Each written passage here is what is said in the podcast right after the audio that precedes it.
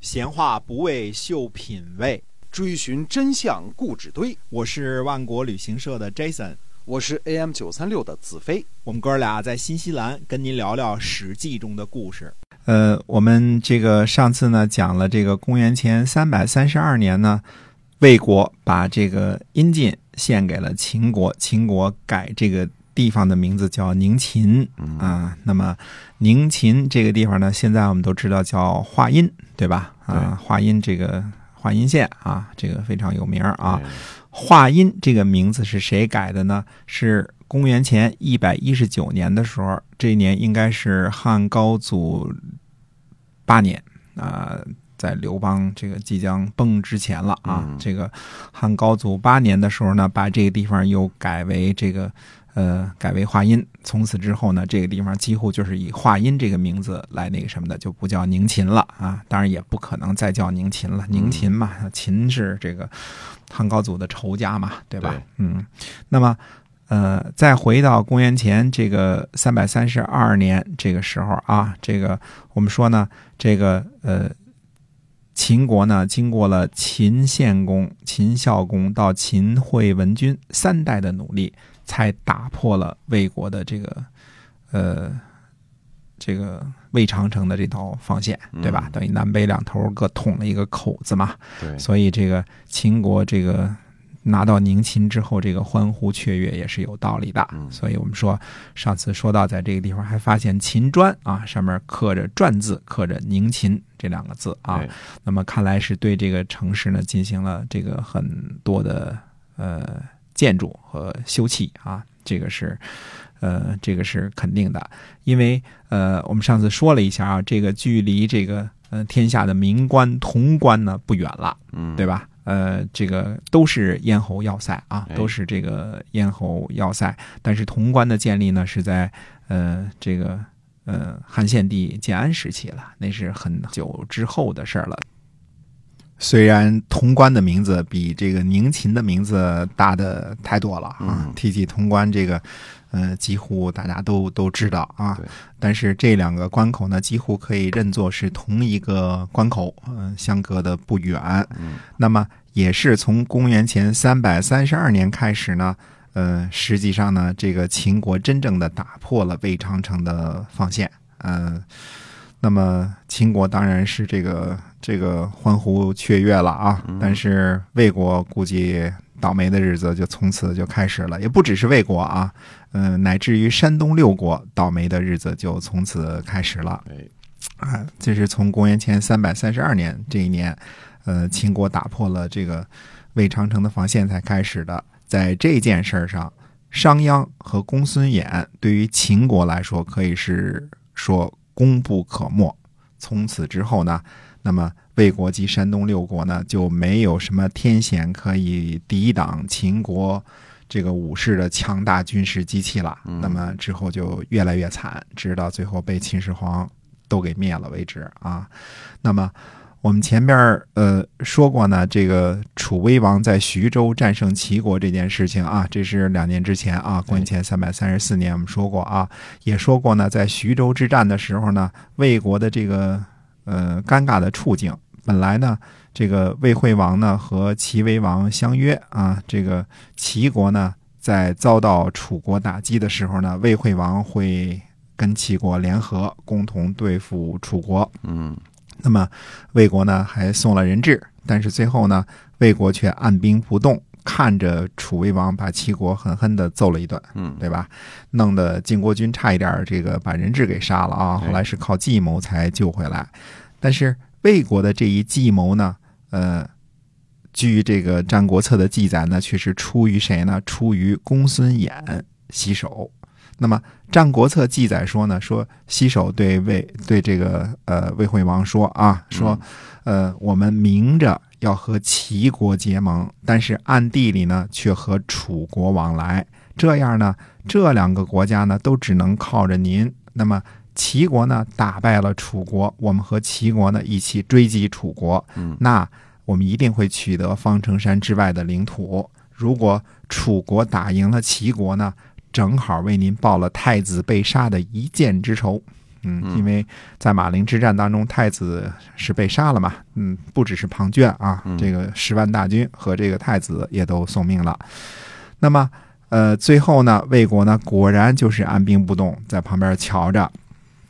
徐州之役呢，我们说发生在公元前三百三十四年啊，这个时候呢，公孙衍还是魏惠王的大将的西首嘛，对吧？呃，给魏惠王呢出谋献策。可是呢，呃，公孙衍呢却和魏国的这个相田须不和。呃，将相不和，我们知道乃是军中大忌啊。嗯于是呢，这个季子就为了公孙衍呢，去对这个魏惠王呢就进谏，就说了，他说：“大王啊，您见过牛和马一同拉车吗？嗯走不了一百步。现在呢，大王您觉得公孙衍可以做将军，所以呢使用他。同时呢，您又听从田须的这个计策，这就像牛和马一同拉车一样。如果不能成功，呃，受到伤害的是魏国，请您一定要仔细考虑考虑这件事情，把这事儿得弄清楚了。尽管呢，继子进言，但是显然呢，魏惠王也并没有废掉田须，而重用公孙衍。呃，不知道是不是因为这个原因呢？公孙衍跑去了秦国，替秦国呢打赢了关键的雕阴之战，全歼了魏国在西部啊由龙骨率领的主力。从魏惠王的角度来说呢，呃，也不能因为季子说了一个牛和马拉车的比喻，然后魏惠王就撤了田须的相，重用公孙衍啊，这个这个举国听之啊、呃因为君主总是希望这个底下两拨人互掐嘛，对吧？好从中控制啊，对吧？嗯那么公孙衍呢，显然不太吃这一套，不重用我，我就去秦国，而且帮着秦国呢狠狠打击了一下魏国。呃，所以我这儿呢就是马后炮的说啊，说当时这个魏惠王的策略啊，应该是让龙骨怎么样啊，放弃上郡，也就是延安到包头这一大片土地，集中西部所有的兵力呢，防守河西郡或者叫西河郡。嗯呃，或者是集中呢夺回少梁今天的韩城。总之呢，呃，要守住魏长城防线，因为这一条防线呀，无论从什么时间观察呢，那都是魏国防守秦国的进攻的生命线。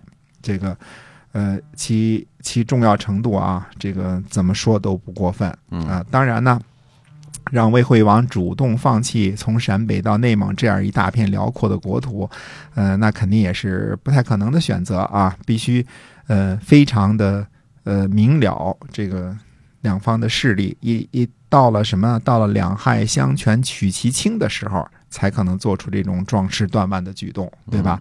而在这个公元前三百三十二年的时候呢，呃，魏惠王已经被迫把华阴献给了秦国。这个时候呢，这是黄花菜都凉了，说什么也没用了啊。嗯所以我说呢，呃，我这个想法呢，其实也只是马后炮啊、事实上，可能估计应该没有人英明到这种地步，做出这种当机立断的决定的，对吧？哎从这个“壮士断腕”这个成语，大家也都知道，这个这个也不是，呃估计一百个人当中，一千个人当中也做不出一个这样的嗯啊。这个被蛇咬了就把胳膊给断了，是吧狠不下这心，狠不下这心，哎，最后要了命了。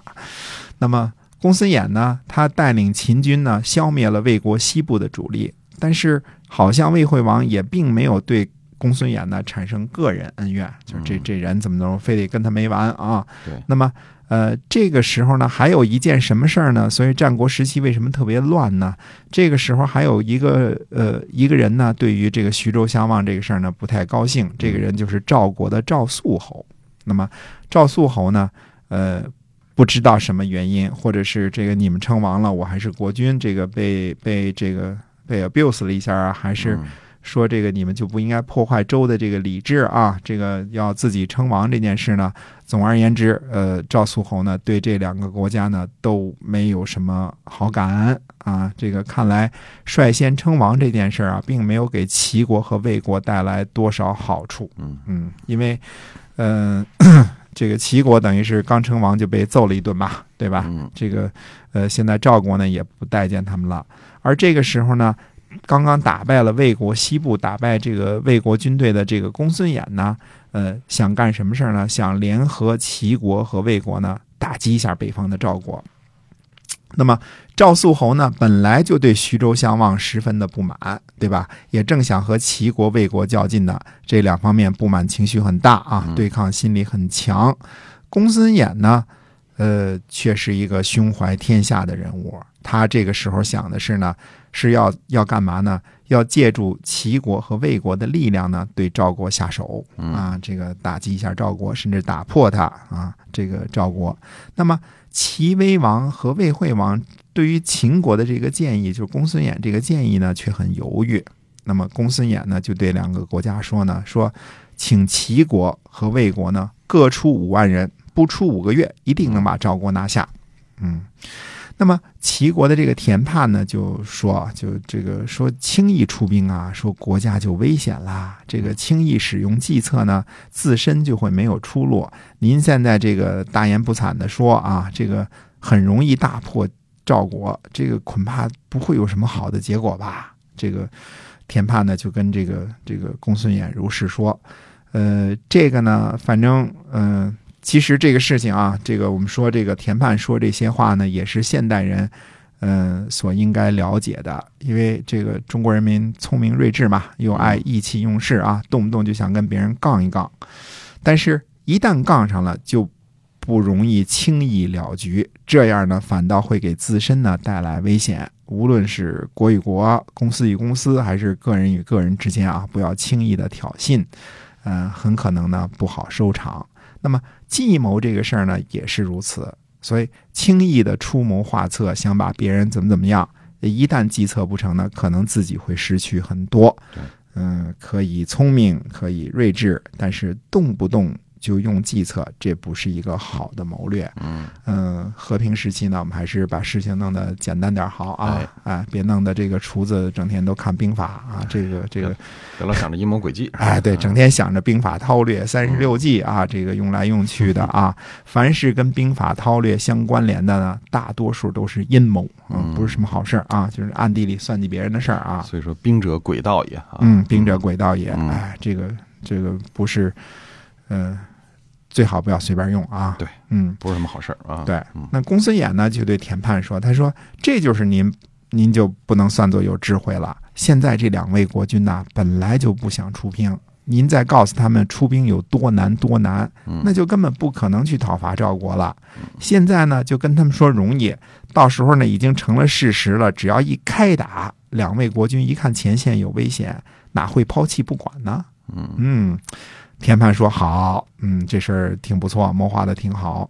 于是呢，西首和田盼呢，得到了齐国和魏国各出了五万人，就出兵去奔着赵国去了。呃，这个，嗯，还没有出境呢，齐威王和魏惠王呢，就明白过来了，细起大军。为什么呢？五万人去。”攻打赵国，这个齐国出五万，魏国出五万去攻打赵国，这不是呃羊入虎口嘛？呃，当时的战争规模已经很大了啊。那么，呃，各派五万人去打赵国，别说五个月打下来，估计这十万人去了就这个进了赵国的山就出不来了啊。那么，呃，这样呢，齐威王和魏惠王呢就细起大军，那结果呢就是两军就去征伐。那么。呃，在这个这样的话呢，你想这个齐国和魏国两国各出大军，赵国当然是结果可想而知啊，赵国就战败了。嗯，那么诸位说了啊，说这个公孙衍同学这个有没有立场啊？到底是哪一波的？这个前面跟着魏国对吧？出出谋划策，帮着魏国去跟这个呃齐国跟这个楚国那边啊这个较量，而且告诉这个魏惠王按兵不动。后来呢，又跑去秦国，帮着秦国这个，嗯，把这个魏国西部西部的军队都给灭了，对吧？对了。那么，呃，现在呢，又在秦国的立场上，让怂恿着这个魏国和这个齐国出兵打赵国，说这这这是哪一波呢？这是这什么人呢？哎，这个事儿呢，我们得说说啊。到了战国时期啊，这个测试就是。